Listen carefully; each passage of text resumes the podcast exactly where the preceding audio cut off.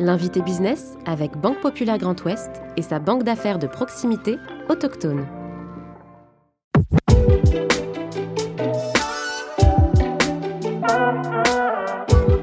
Un an après sa création en 2016, il prend la tête de l'entreprise de pompes funèbres à en belin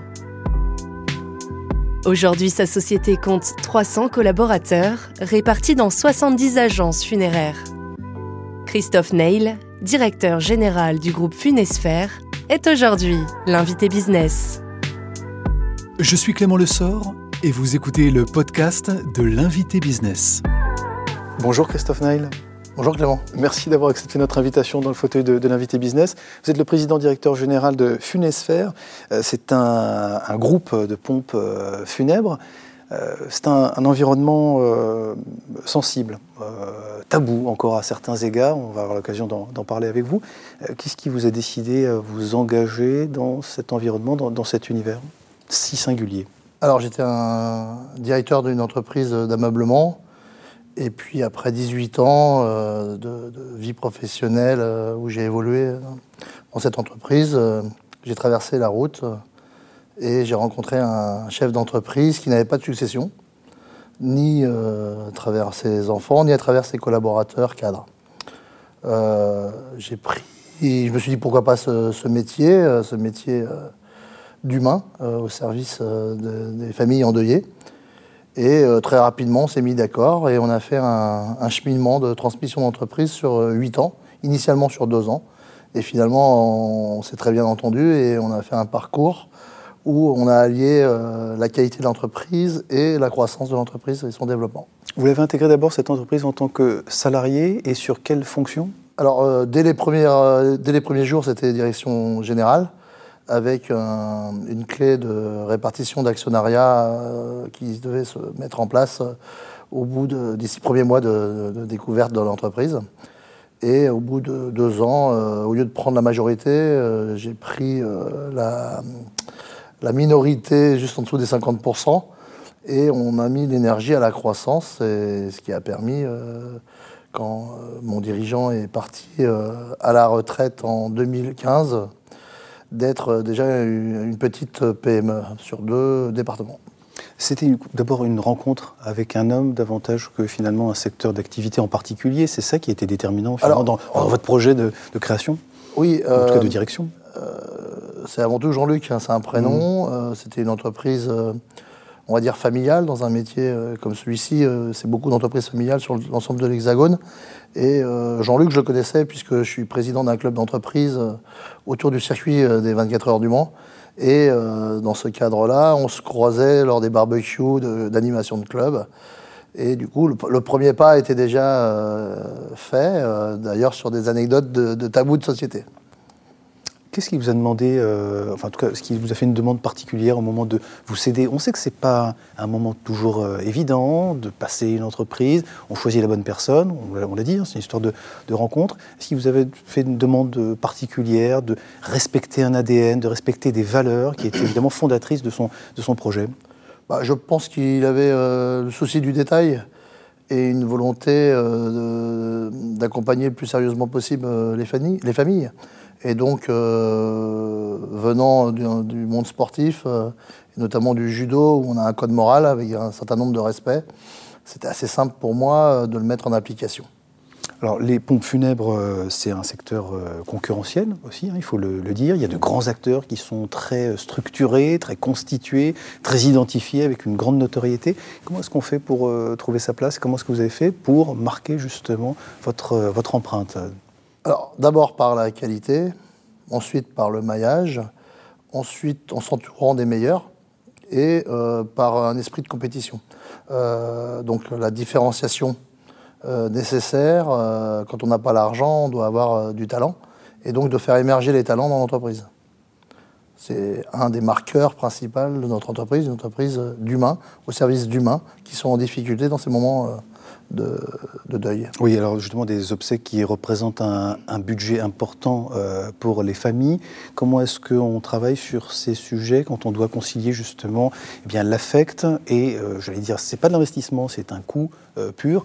Comment est-ce qu'on accompagne les familles dans, ces moments-là? Bah, C'est à, l'écoute des familles, mais je dirais que comme dans toute activité commerciale, en effet, c'est reste du, du commerce. c'est d'abord faire la découverte de la famille, découverte de l'histoire, de l'amour, dans ce cas de figure, du défunt. Et notre difficulté, c'est comment on raconte en une journée l'histoire d'une vie. C'est quand même pas évident. Euh, avec un certain nombre d'acteurs, qui, acteurs collaborateurs, qui vont travailler euh, autour du défunt et de sa famille. C'est 10 à 12 personnes sur les 3-4 jours qui sont en général euh, nécessaires pour aller de, de, la prise en charge du défunt jusqu'à la cérémonie. C'est-à-dire soit jusqu'au cimetière, jusqu'au crématorium. Alors justement, euh, la crise sanitaire euh, a peut-être euh, reposé ou repensé, fait repenser notre relation à la mort. C'est un sujet plus sociétal. Comment est-ce que vous l'avez vu évoluer de manière philosophique dans votre métier, puisque vous étiez évidemment aux premières loges dans, ces moments compliqués pour l'ensemble de la société ou des sociétés. C'est un vrai moment de vérité quand le président de la République a, annoncé le confinement. Mmh. Euh, on a un sentiment de vide. Comment nous, on va exister? Est-ce que c'est l'armée qui va prendre en charge? Parce qu'il y avait tout ce qui, dans les médias, il y a un petit peu tout qui circulait. Et puis il y avait notamment le numéro un français, euh, dont le patron était à l'époque euh, à Londres, avec des capitaux russes et canadiens. Et celui-ci avait donné l'ordre à tous ses salariés d'interdire le public. À partir de ce moment-là, moi, je suis rentré en résistance avec mes équipes, avec notre réseau d'indépendants on a décidé, nous, de, conserver euh, des proches de la famille euh, et qu'en fonction de la jauge et en fonction de, la disponibilité de l'État à faire la police, euh, on allait permettre à la famille qu'il soit là dans ces moments difficiles. Donc, ça, veut dire désobéir, Christophe Ney? Je pense que quand on, le président de la République annonce sept fois dans la soirée, le 16 mars 2000... Nous sommes en guerre, on se souvient Sept fois le mot guerre. Mmh je pense que moi, je me suis permis d'être en résistance. Comment est-ce qu'on fait pour être euh, dans la bonne distance, justement? C'est-à-dire prendre le recul nécessaire pour pas être dans l'affect, parce que c'est insupportable, évidemment, d'accompagner au quotidien ces, douleurs-là, et en même temps ne pas devenir complètement insensible et garder justement une relation de la délicatesse, de l'élégance dans, ces moments? Bah, Si on est sincèrement euh, humain, si on aime les gens, on doit euh, savoir être au rendez-vous, on doit faire attention à ne pas prendre la charge du deuil de chaque histoire avec des histoires euh, qui sont une chance pour nous, hein, puisqu'on se rend compte de notre côté éphémère. Tous les jours, on a des cas différents et, le fait de s'en rentrer dans le jugement de chaque euh, histoire, euh, on peut en prendre des leçons et du coup relativiser. C'est pour ça que tout à l'heure, vous avez pu voir que j'essaie de mettre de l'humour, parce qu'il faut pouvoir, par l'humour, sortir de, ce côté compliqué, euh, de ces moments euh, difficiles à gérer. La prise de recul nécessaire évidemment dans ce métier et dans ce quotidien. Des pratiques funéraires qui euh, évolue, euh, comme notre d'ailleurs relation à, euh, à, la mort. Il y a encore des, évidemment des, sujets, et encore on l'a évoqué de manière philosophique, sociétale ou sociologique, mais des pratiques concrètement qui, qui évoluent face à la place justement de, la crémation, au jardin du souvenir, aux forêts cinéraires. quelles sont les, pratiques actuelles en France et est-ce qu'on est en train d'évoluer dans le bon sens, ou en tout cas de diversifier ces pratiques? Alors, je peux pas on dire dans les pays à l'étranger. évolue dans le bon sens. Mm. Il y a peut-être des gens qui sont dans cette perception. Ce que je sais, c'est qu'on évolue. Euh, la crise sanitaire, elle, a été un accélérateur de la digitalisation dans l'ensemble des entreprises. Dans notre métier, on n'a pas été euh, indemne. Je dirais même qu'à la limite, elle était encore accélérée, puisque nous, on a toujours été mobilisés. Euh, donc, on a travaillé de plus en plus en mode visio, puisqu'on avait quand même une jauge qu'on a respectée. Hein mais pas zéro. On avait 10 personnes, 20 personnes.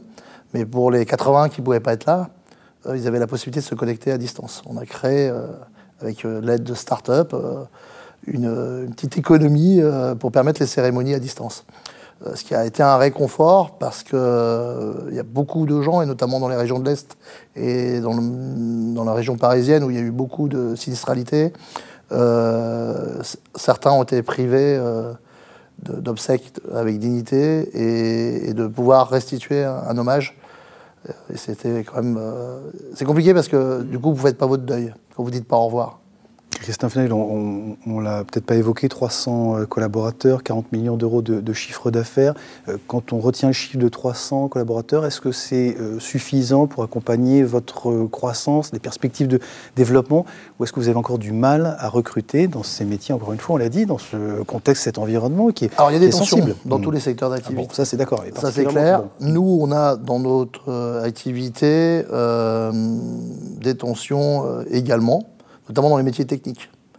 Pourquoi? Parce que notre société, euh, on est un des rares secteurs où il y a, très peu de formation d'ordre public.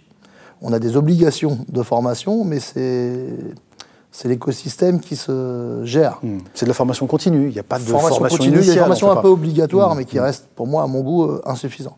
Donc je suis président d'un réseau indépendant dans toute la France, hmm. et euh, nous sommes en train de travailler dans tous les secteurs d'activité pour euh, former euh, l'ensemble des collaborateurs de l'ensemble de la chaîne euh, d'accompagnement des familles. Pourquoi vous dites insuffisant? Qu'est-ce qui manque? C'est quoi les trous dans la, dans la raquette? Bah, Notamment dans les métiers techniques comme la marbrerie, donc le, travail dans les, dans, les, cimetières.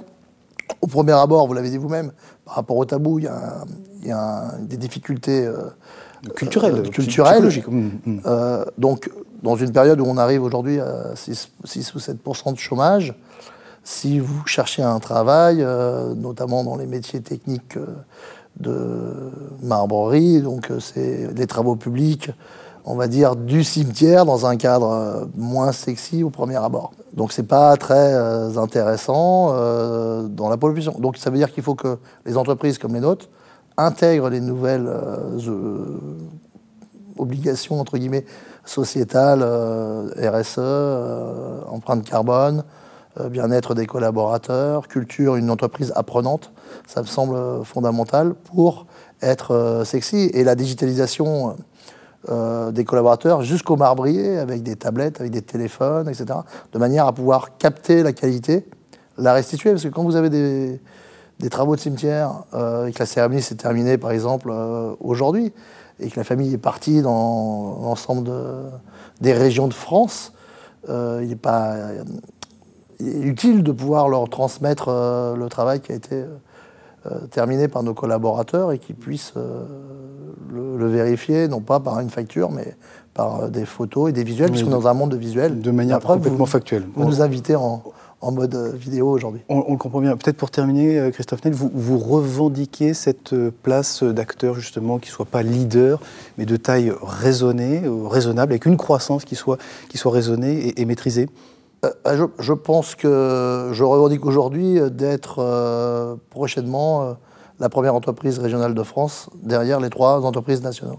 Mmh. Avec cet ancrage fort sur le territoire, vous tenez à rester ici, c'est important. Quelle relation d'ailleurs vous avez avec ce, territoire de la, ce territoire, Je suis né dans ce territoire de la Sarthe, je suis mmh. né sur le circuit, je travaille sur le circuit et j'ai mon siège social sur le circuit des 24 heures du Mans.